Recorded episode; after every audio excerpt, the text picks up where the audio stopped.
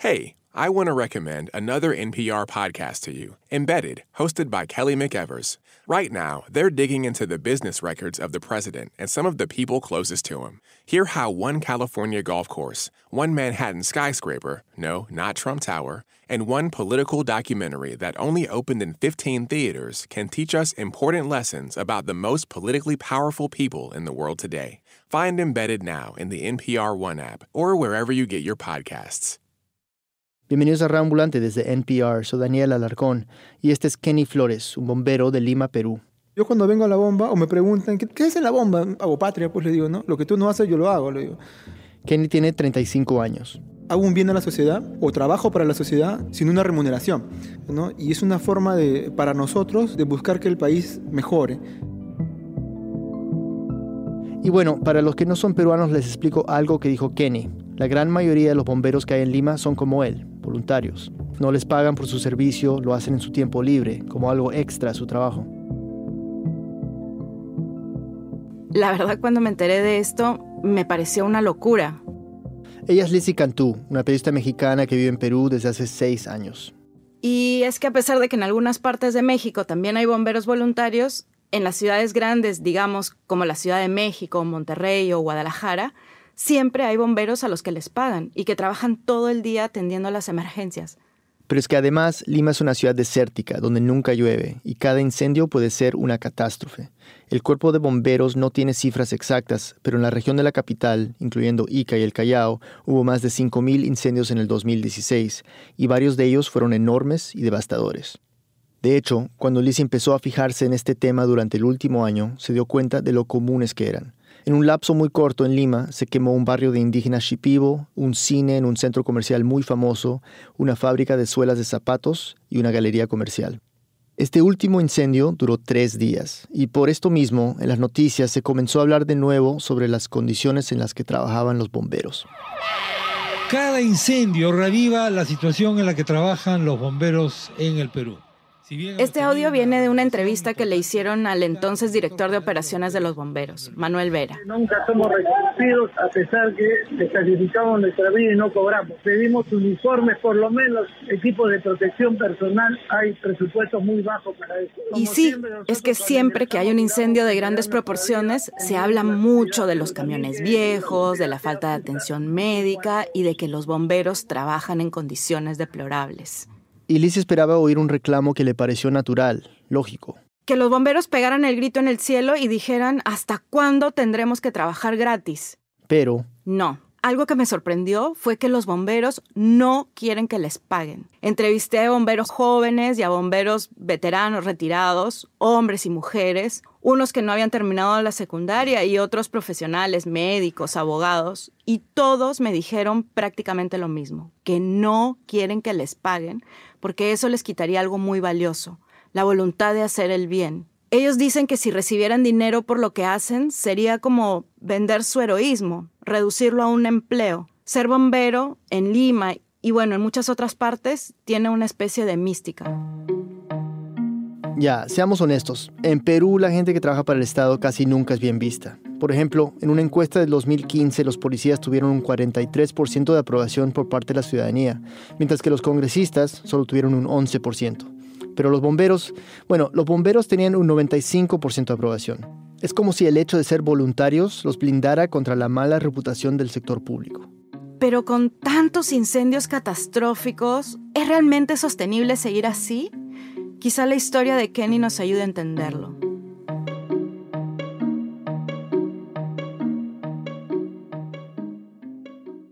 Para Kenny, todo empezó con el tío Lolo. Era... Una persona jovial, ¿no? Este, muy alegre. Me, me cogía, me abrazaba y me pegaba a su pecho. El tío Lolo era bombero en Pucallpa, una ciudad en la selva del Perú. Y solía ir a Lima para visitar a la familia una vez al año. Kenny recuerda la fascinación que le producía a su tío. Le parecía un superhéroe. Y llegaba y lo veías con su overol, su uniforme, ¿no? y decía, me voy a la bomba, a la bomba, me voy a la Roma, decía, ¿no? Se refería a la compañía italiana Roma número 2, un cuartel de bomberos en el centro de Lima. Y es que esto es algo muy común en el Perú. Cuando los bomberos viajan a una ciudad, visitan una compañía de bomberos de ese lugar, se presentan y se quedan a servir uno o dos días, Incluso duermen ahí si se los permiten. Para ellos es un honor. Y Kenny se acuerda de un día, cuando tenía como 10 años, que estaba caminando por la calle con su tío Lolo y se encontraron con un incendio cerca de su casa. Ya habían llegado varios camiones de bomberos. El tío Lolo no se acercó a ayudar porque estaba con Kenny, pero... Comenzamos a ver cómo trabajaban, ¿no? Y me llamó la atención, ¿no? Y, y de ahí dije, en algún momento seré bombero, ¿no? Pero Kenny, aún siendo tan niño, sabía que a su mamá no le gustaba la idea de que el tío Lolo fuera bombero. Se molestaba, decía, pero ¿para qué estás perdiendo tu tiempo? Le decía, ¿no? Te expones.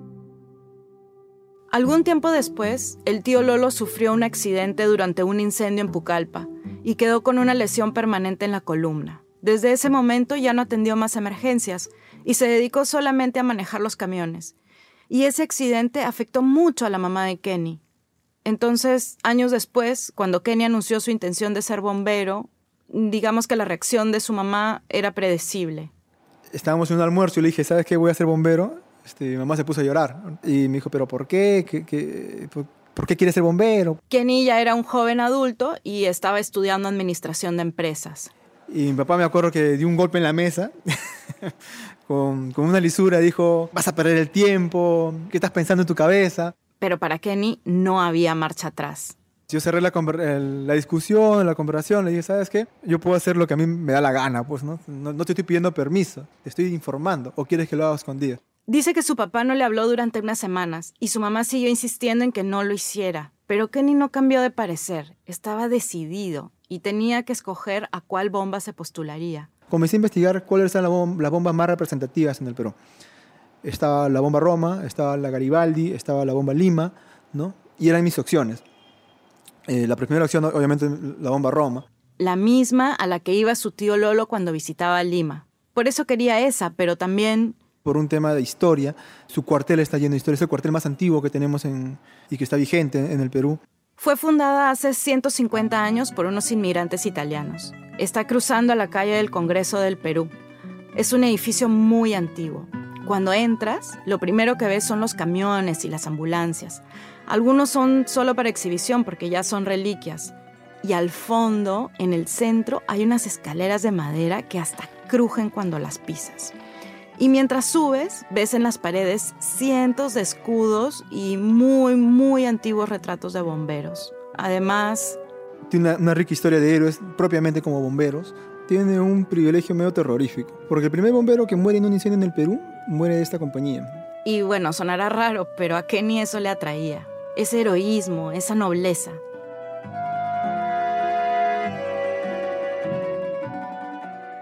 Así que Kenny envió su hoja de vida y unos meses después le avisaron que lo habían aceptado. Ahí estaba como postulante junto con otros 14 jóvenes. Los trabajos de ese momento no eran nada glamurosos. Barrían, lavaban las máquinas y entrenaban o abrían la puerta cuando salían los otros bomberos a atender emergencias. Pero a Kenny no le molestaba esto. Total, es parte del proceso. Primero se es postulante, luego bombero alumno y cuando se cumplen con las horas, los entrenamientos y los exámenes, solo ahí sales a la calle. Kenny fantaseaba con asistir a su primer incendio y eso lo mantenía motivado. En la escuela de bombero escuchas bastante del, de los fenómenos del fuego, del flash over, over, del backdraft y quieres verlo, quieres vivirlo. Me imaginaba saliendo del camión, hacía todo velocidad. Un año después lo ascendieron a bombero alumno. Aún no podía ir a emergencias, pero... Pues ahí ya te puedes uniformar. Cuando te compras el uniforme, ah, tú estás, estás en una nube, vos, ¿no? Acá. Entonces, algunos chicos se emocionan y se van a su casa uniformados. Pero eran horas largas y agotadoras. Además de entrenamientos físicos, recibían clases de cómo apagar incendios, de primeros auxilios, de rescate de personas, entre otras cosas. Ser un poco crudo, pero te sientes más identificado con tus compañeros que con tu propia familia de repente. ¿Por qué? Porque eres con la gente que ya convives. Ahí encontró una fraternidad, una comunidad. Y bueno, en noviembre del 2010, Kenny finalmente se graduó como bombero. Durante el primer mes atendió emergencias pequeñas, cortocircuitos, fugas de gas, accidentes de tránsito, pero en Navidad tuvo su primer incendio. Lo recuerda muy bien. Fue cerca del mercado central de Lima. Habían dos cuartos que se estaban quemando porque era una tienda donde venden piñatas de manera informal y era un incendio así de proporciones, ¿no? Y ahí emocionadísimos pues trabajando, ¿no? echando agua, pero felices, ¿no? Felices de que, ah, nuestro primer incendio, mi primer incendio. Kenny más tarde llegaría a ser jefe de la Guardia Nocturna. Esto quiere decir que prácticamente vivía en la bomba, siete días a la semana. En lugar de ir a dormir a su casa después del trabajo, iba al cuartel. Pero no es que llegara solo a dormir o a esperar a que pasara algo. Un cuartel de bomberos no es un club ni un hotel. Es como una empresa en realidad la, bomba. Tienes que estar preocupado por el combustible del carro, por llenar la planilla, por hacer requerimiento y mantenimiento. Es un trabajo realmente y la gente no comprende eso, ¿no? Pero Kenny igual estaba encantado. La pasaba bien con sus compañeros del cuartel. Ahora, recordemos, mientras no está en la bomba, un bombero va a la universidad, a la oficina, maneja un taxi, atiende su negocio o a su familia. Lo de bombero es extra, como si fuera un hobby, pero de esos que se apropian de tu vida.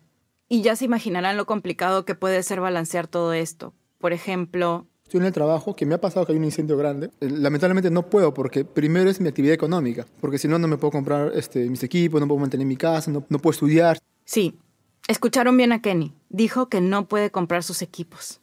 El cuerpo nos da un equipo que es reusado. Pero pasa que en, algunos casos eh, el equipo está totalmente destruido por el mismo uso, ya está totalmente desgastado. Entonces algunos bomberos deciden comprar sus propios equipos y trajes. Yo cuando comencé pues recibí un equipo y mi bota tenía huecos, me acuerdo, ¿no? Mi casco era un casco horrible, porque era un casco del 80, por ejemplo. Entonces me compré mis botas, este, me compré guantes, me compré el casco, me compré la, capucha. También compré el overall, un radio, una linterna. Él calcula que en total se ha gastado como 1.500 dólares. Que bueno, es muchísimo dinero para una actividad que haces para ayudar a otros.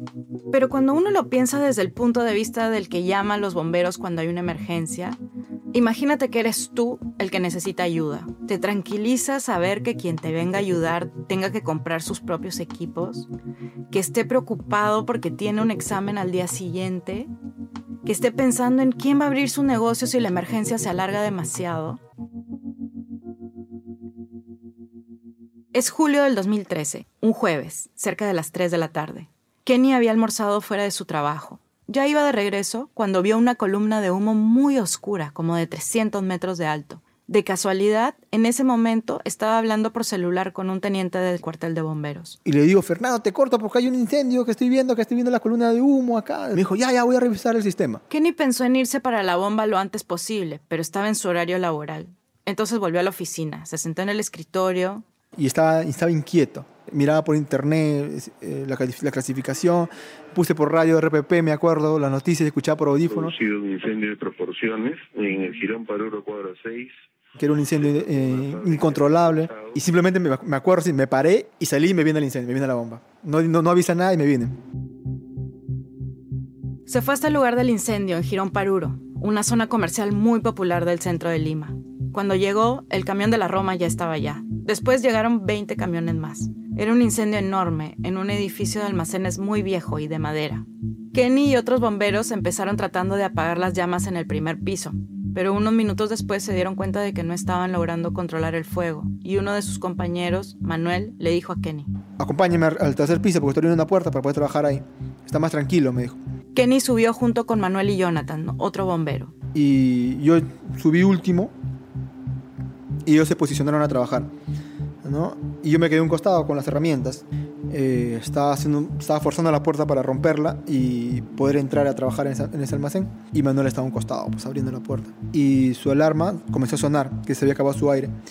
Y Manuel me mira y me dice, reemplázame, entra tú con Jonathan para que trabaje. Kenny se puso su máscara y entró con Jonathan. Y me acuerdo, me acuerdo mucho de esto, que lo miro a los ojos, me mira y siento que comienza a caer. Se me, se hundió el piso. Kenny cayó tres pisos. No quedó inconsciente, pero... Solo recuerdo que no podía respirar, era porque el, dispositivo de la máscara se había golpeado y se había cerrado. Quería respirar y sentía que toda la máscara se me pegaba a la, cara. En ese momento no veía nada porque mi atención estaba centrada en, en, poder respirar nada más. Me puse de rodillas y lo que hice fue jalarme la máscara y ahí en ese momento sentí el aire caliente que quemaba. Por fin pudo ver a su alrededor. Veía solamente fuego, sentía el humo caliente eh, que me quemaban las orejas, sentía que mi cuerpo me ardía. Y cuando en ese momento escucho que Manuel grita, ¿no? Este, ¿Estás bien? Kenny, Kenny no sabe muy bien por qué, pero creyó que estaba en medio de una planta eléctrica. Y lo primero que dijo fue... estoy bien, aquí estoy. No echen agua, porque tenía miedo que si me echaban agua me iba a electrocutar. Manuel lo tranquilizó. Le dijo que no estaba en una planta eléctrica, pero que igual no iban a echar agua, que iban a bajar la manguera, o el pitón, como dicen ellos, para que la agarrara como una cuerda y pudiera salir. Eh, Efectivamente, a los pocos segundos siento el pitón que golpea mi casco, me paro y me abrazo a la, a la manguera, piso el mango del pitón y les digo, ya, jálenme, sáquenme, sáquenme, por favor, sáquenme. Y comienzo a sentir el tirón que me comienzan a subirme, ¿no? A los pocos segundos empezó a ver el borde del piso de arriba. Estiró su brazo y les gritó que ya no jalaran más. Pero no solamente estaban jalando Manuel y Jonathan, había otras personas más ayudando que no escucharon lo que dijo Kenny. y me, me, me botaron nuevamente, ¿no? Y, y en esa, y en ese tirón, el mango del pitón me golpea la- el mentón y me, vola, me voló el casco, me voló la máscara y caí nuevamente, ¿no? Mientras caía, su pierna izquierda se enganchó con algo y quedó suspendido de cabeza. Y Kenny no sabe si fue el estrés o qué, pero... Yo sentí que alguien me agarraba, que me agarraba el pie y escuché una voz que me dijo te tengo. Y esa voz era de, de un efectivo que había fallecido hace un par de años en ese entonces, que era el teniente Marco Facha. Claramente estaba alucinando. Se quedó suspendido, colgado a una manguera, sobre un piso en llamas. Ya volvemos. I'm Scott Detro. There's so much political news to follow these days, but you don't have to keep up with all of it. You just have to keep up with us on the NPR Politics Podcast. With a team of NPR political reporters and editors, we record two episodes a week and sometimes more when the big news happens. Find the NPR Politics Podcast on the NPR One app or wherever you get your podcasts.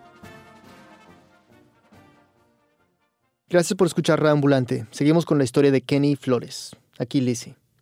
Entonces, Y me quedé suspendido y después reaccioné y cuando me voy a acercar a mi bota, caí nuevamente. Y entiendo que me quedé inconsciente. sus compañeros calculan que estuvo así durante 20 minutos. Y cuando Kenny se despertó, escuchó que gritaban, ¿Dónde estás? Y yo, yo, yo no podía hablar ya por la gran cantidad de humo que había absorbido. Yo quería gritar, pero no me salía voz. Y no sabía cómo hacer para que se den cuenta que donde yo me, yo- donde yo me encontraba. Y en un momento recuerdo que tengo linterna y, y lo que hice fue prender la linterna, prender y apagarla, ¿no? Hasta que escuché que dijeron, uno de ellos dijo, ahí está. Lo sacaron cargado y lo llevaron en camilla hasta una ambulancia. Los noticieros de televisión ya estaban ahí y lo grabaron todo. La compañía Roma cayó desde el tercer piso. De inmediato fue trasladado al hospital 2 de mayo. Otros cuatro socorristas también habrían resultado con heridas por quemaduras. Después de cuatro horas de incesante trabajo, se logró controlar el incendio. En el hospital, Kenny llamó a su mamá. Ella vivía en Colombia, pero estaba de visita en Lima. Había estado fuera de la casa con su tía y no sabía nada de lo que había pasado. Escúchame, estoy bien, le digo, ¿no? Todo lo que vas en la televisión es exagerado, le digo. es mentira. Este, ¿Qué ha pasado? No, lo que pasa es que me he caído, y, pero estoy bien, no me, no me- no me he fracturado nada. Me han traído al hospital por si acaso, estoy en el 2 de mayo. ¿Pero estás bien? Me dicen, sí, estoy bien, estoy hablando, le digo, ¿no? Ah, cuídate, me dijo, no hay problema, me dijo. Mañana a qué hora viene? Mañana muy temprano, le digo. Pero al día siguiente, Me llama mi mamá ya llorando porque estaba viendo las noticias, vio cómo me sacaron, pues, ¿no? las imágenes del noticiero mostraban cómo lo sacaban en camilla. Kenny estaba negro por el humo y la ceniza. Se veía en pésimas condiciones. Y se puso a llorar diciéndome que, que me cuide, que, que ya no quiere que ingrese más a los incendios. Y yo le digo, ma, pero yo no puedo dejar de ingresar, le digo, porque es lo que hago y es este... Y también hay un tema de grados acá, ¿no? Y a mí me corresponde ingresar. Aunque no es totalmente cierto, es decir, como voluntario, en teoría podría dejar de entrar cuando quiera. Pero ahí viene la mística, el compromiso que mencioné antes. A Kenny ni por un segundo se le ocurrió dejar el cuerpo de bomberos. Uno cuando ingresa al cuerpo sabe que está inmerso a sufrir este tipo de cosas, ¿no? No es lo ideal, no lo piensas, no lo deseas, pero sabes que te puede pasar, porque ser bombero es una actividad de riesgo. Más aún, no pensé en replantear, en retirarme de la bomba porque realmente no me había pasado nada, ¿no? Pero ahora, cuatro años más tarde, las cosas han cambiado. Dos años después de este accidente, en el 2015, Kenny conoció a Rosario, o Charo, como le dicen de cariño. Los presentó una amiga en común que también era bombero y que tomaba un curso con Kenny en las noches. Los tres se vieron en un bar. Y bueno, pues veo una chica pues este, de pelo negro, ojos oscuros, me gustó mucho su mirada. Tiene una mirada penetrante, ¿no? y me quedé así hipnotizado, pues, ¿no? Me quedé, o sea, solamente quería hablarle. me llamó mucho la atención porque coincidíamos en muchos temas, en, en temas relacionados a la historia, a los libros, él le gusta mucho leer igual que a mí, el teatro, ¿no? la música. Hablamos de cosas de, del momento, de que pasaba en el país, tontería y media también hablamos por reírnos, ¿no? Pero en ese, eh, yo me acuerdo mucho que en esa, en esa primera cita, digamos, no hablamos nada de bombería como ya tenía a mi amiga que era bombero y ya me contaba de, de, las cosas que hacía y ese asombro por conocer a alguien que es bombero, yo ya lo había pasado con mi amiga, entonces era como que normal. Ese día no me importó la guardia, llegué acá a las 2 de la mañana, ¿no? llamé al comandante, decirle, comandante, tenía le dije una mentira piadosa, dije, tenía un problema, que ya, Jenny, no te preocupes, no, nunca he llegado tarde y ese día llegué tarde. ¿no? A los tres meses de conocerse, se hicieron novios. En ese momento, Kenny era jefe de guardia nocturna en la bomba, entonces vivía ahí y pues eso tenía un peso grande en su relación. Después del trabajo me recogía o, salíamos a pasear o salíamos a comer o, o, estábamos en mi casa, pero en la noche él ya se iba. No podía estar más tiempo conmigo, ¿no? Y me acuerdo que siempre nos, nos daba mucha pena eso. Y con solo tres meses de noviazgo decidieron casarse. Después de mucho pensarlo, Kenny renunció al puesto de jefe de guardia nocturna una semana antes de la boda. Eso le permitió ir unas cuantas horas en las noches al cuartel y regresar a su casa a dormir con Charo. Tener un matrimonio más normal. Queremos pasar momentos juntos ambos, ¿no? A diferencia de cuando estaba soltero, pues venía la bomba cuando quería, pues, ¿no? Ahora tengo que planificarme. Y a veces te planificas y justo el día que vas a venir, no quiero ir al cine o queremos ir al cine, queremos pasar un momento y ya se me va la hora, ya no vengo, ¿no? Mientras que antes Kenny servía en los bomberos unas 100 horas al mes, ahora solo va como 40. Y en cierto sentido, esto es lo más normal. Un joven se casa, quiere ver a su esposa, dormir a su lado. Aquí es donde la mística de los bomberos se choca con la realidad. ¿Qué va a sacrificar ese joven? ¿Su vida doméstica? ¿El trabajo que le paga? ¿O su voluntariado, que además de ser exigente, es peligroso?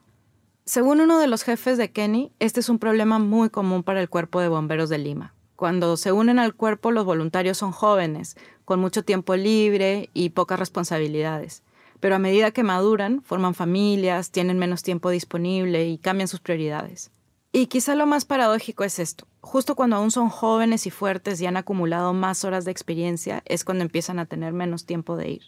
Y Kenny está entrando en esa etapa de su vida. En que yo no soy solamente responsable de mí. Cuando ya te casas, ya priorizas otras cosas. Y ahorita mi prioridad es mi familia, mi familia como tal, mi esposa y, no sé, más adelante mis hijos, ¿no? Con mis hijos. Y lo que pasó el 18 de octubre del año pasado fue un balde de agua fría para Kenny. Y como lo anunciamos al comienzo de esta edición, se ha producido un tremendo incendio en el Agustino que está consumiendo un almacén del Ministerio de Salud. Impresionante, 30 unidades de bomberos han llegado a este lugar. Nos indican que aproximadamente o hace muchos años que no ocurría o no tenían un trabajo tan intenso como el que se está observando esta noche, repetimos. El Agustino es un distrito popular cerca del centro de Lima. El incendio se inició en una fábrica de suelas de zapatos y se extendió hasta un almacén de medicamentos del Ministerio de Salud. Unos 40 trabajadores habían sido evacuados de los edificios, pero se creía que había más adentro. Ese día, la bomba estaba más movida que de costumbre porque le habían hecho un homenaje al Señor de los Milagros, que es la fiesta religiosa más importante del país. Los bomberos de la Roma y algunos de sus familiares habían ido para la ceremonia. Kenny todavía estaba ahí. Yo le escuché a Alonso, que dijo Candela, dijo, para una escalera vino Eduardo, entró, nos saludamos y, dijo, ya salida, yo manejo. En ese momento yo quería también ir a la emergencia. Pero esa noche Kenny no tenía guardia. Además... Charo me había dicho que teníamos una cena. Y como, pocas, como poca, en pocas situaciones escuchaba mucho su voz, que tienes que venir a las 8 para la cena, que tienes que venir a las 8 para la cena. Tal vez la tenía tan presente porque habían discutido más temprano ese día, aunque no fue por algo demasiado importante. Kenny decidió llamarla y le dijo... Sabes que me voy a una emergencia, regreso, ¿no? Es más, yo salí, me acuerdo, abrí mi casillero para sacar mi equipo y subirme y cambiarme en el camión. Y en el casillero Kenny tiene una foto de su graduación con sus papás. La miré y, dije, no, no sé si mejor no voy. Y sentía que no debía ir. Algo me decía, como esa vocecita como, como el ángel de la guardia que dice, no vayas, no vayas. Y finalmente cerré mi casillero y, y vi el camión salir. Kenny se fue a su casa con Charo y después se fueron a dormir. A eso de las 2 de la mañana, Kenny recibió una llamada de un compañero de la bomba. No encontramos a Alonso, no encontramos a Eduardo, no encontramos a Raúl. Eran tres de sus compañeros más cercanos del cuartel, sus amigos. Él los había visto salir en el camión. Charo se despertó con la llamada. Le escucho su voz de preocupado. Entonces yo le digo, pero no se habrán ido, ¿no? De repente ya se fueron porque hasta ahí en mi cabeza no, no pasaba la idea de que les haya podido pasar algo malo, ¿no? Pero Kenny ya tiene experiencia en estas cosas. O sea, dos de la mañana, están peor a las 8, uno ya espera lo peor, definitivamente, ¿no? Kenny estaba sentado en la cama junto a Charo, en silencio. Y bueno. Hay un momento que tú entiendes que la situación está perdida, que te quiebras, ¿no? Se puso a llorar. Yo casi no la había visto llorar. No me decía nada. No, yo tampoco quería intentar sacarle palabras. No, no, no, no. Nada más lo abrazaba, ¿no? Lo abrazaba. Me abrazó, ¿no? Me dijo que me calme, dándome el apoyo emocional de, de esa forma, ¿no? Y me decía, descansa, ya mañana vas no, no, yo no podía dormir, pues, ¿no? Cinco y media me bañé, seis de la mañana estaba acá, ¿no? Con unos compañeros que también había coordinado para venir. Y fuimos al, al, incendio a buscar, ¿no? A buscar los cuerpos. El hermano de Charo la llamó apenas se enteró del incendio. Eran como las cinco y media de la mañana. Quería saber si Kenny estaba bien. Él solo sabía que había tres bomberos desaparecidos. Le dije, no, Kenny está bien, le dije, Kenny está bien. Ya me dice, este, y me puso a llorar. Ya Kenny le había dicho a Charo que sus compañeros seguramente habían muerto. Y Charo se lo dijo a su hermano. No, pero tres, tres de sus amigos han fallecido. Yo como que desahogué un poco con mi hermano, porque estaba, había retenido mucho durante la noche, entonces de, desahogué. Eh, lloré, me dijo que esté tranquila. Luego mi, eh, mi, cuñado me llama en el camino cuando estoy en el taxi y me dice, ¿qué ha pasado, Kenny? Me dice, este, he llamado a Charo y Charo está llorando, me dice, está llorando. Digo, no, le digo, qué raro, le digo, porque ya sabe que, que me quedo en la casa. No, que está llorando, este, llámala para que la tranquilices. Y en ese momento me doy cuenta, ¿no? Que no solamente a mí, a mí me había impactado, sino que ella también. Encontraron los cuerpos a eso de las 9 de la mañana. Los bomberos de todas las compañías que ayudaron en el incendio hicieron dos filas a los costados de las ambulancias y encendieron las sirenas mientras sacaban a los bomberos fallecidos. Las sirenas de los bomberos no dejan de sonar. Es un homenaje que ellos le están haciendo a sus compañeros en medio de los aplausos también de los bomberos quienes evidentemente están eh, llorando la muerte de sus amigos. Kenny estaba devastado yo no quería estar para el entierro. Me parecía algo ya demasiado fuerte para mí. Veía a la mamá de, de, Alonso y en ese momento yo pensaba en mi mamá, veía a la esposa de Eduardo, a la esposa de Raúl y veía a Charo, las veía, la veía a ella. Y es que con estas muertes, esa mística del bombero como héroe que sacrifica a todos se empezó a desvanecer. Todos los compañeros de la Roma estaban mal. Los muchachos y muchachas llegaban tristes y desanimados. Antes pensaba más en, en, la emoción de ir y ya, sí, vamos a trabajar de esta forma, vamos a pagar esto, ¿no? Pero ahora... Pienso en, en regresar, ¿no? En regresar a casa, en regresar primero al cuartel y luego ir a mi casa, ¿no? Cuando estoy en el camión, créeme que sí pienso en, en ahora en mi esposa, que digo, si me pasa algo, que sea rápido para que ella no sufra, digo, ¿no? Ni yo tampoco sufrir, digo, ¿no? Pienso, ¿qué vendrá después es que me pasará algo, ¿no? Entonces, la, percepción que tiene de, todo, de, del heroísmo, del, servicio, es, totalmente distinta. Y es que aquí está el problema. Ser bombero en cualquier parte es difícil, es peligroso, es emocionalmente desgastante. Pero en Lima es más difícil aún, es caro, es una exigencia casi de tiempo completo. Estamos hablando de una ciudad de 9 millones de personas en donde todos los días se atienden cerca de 15 incendios. Apenas tenemos 7.000 bomberos, casi todos trabajando o estudiando en otra parte para ganarse el pan del día. Debería ser una profesión. Después de la muerte de sus amigos, para Kenny es evidente que algo tiene que cambiar. A ver, todas las personas tenemos que vivir de algo, ¿no? Entonces, yo pienso que en algún momento el tema de ser bombero va a ser rentado, porque hay personas que, bueno, tienen que sustentar a su familia, vos, ¿no? Habrá servicios de 12 horas, 24 horas, con una escuela adecuada, eh, donde te especialices por temas. Sí, pienso que en algún momento se va a dar. Yo estoy de acuerdo con Kenny. Me pregunto si estamos jugando con la realidad. Es decir, ¿qué necesita Lima? ¿Una mística para emocionarnos o un cuerpo de bomberos acorde con las demandas de una ciudad moderna y segura?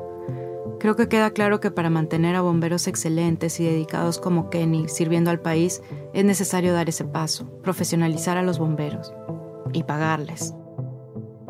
no dejarán de ser menos héroes por ello.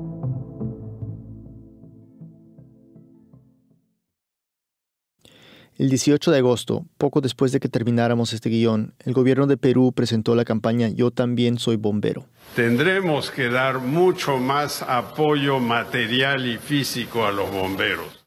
Este es el presidente Pedro Pablo Kuczynski. Dijo que para el presupuesto del 2018 aumentaría el dinero destinado a renovar equipos de trabajo y mejorar los cuarteles. El presupuesto todavía sigue en discusión, entonces aún no se sabe la cifra exacta. Además, el gobierno propuso crear una pensión para bomberos en caso de accidentes que no les permitan trabajar y una ley para multar con hasta 600 dólares a quienes hagan llamadas de falsas emergencias. Por otro lado, se volvió a hablar de la creación de la Escuela Nacional de Bomberos, un proyecto que se viene anunciando desde hace ya varios gobiernos. Sin embargo, por el momento, los bomberos siguen siendo voluntarios. Lizzie Cantú es periodista y profesora mexicana, vive en Lima. Gracias a Eduardo García Peña y a Artisan Studios.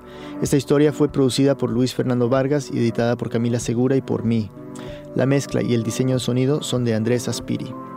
El resto del equipo de Radio Ambulante incluye a Jorge Caraballo, Barbara Sawhill, Ryan Swiker, Luis Treyes, David Trujillo, Elsa Liliana Ulloa y Silvia Viñas.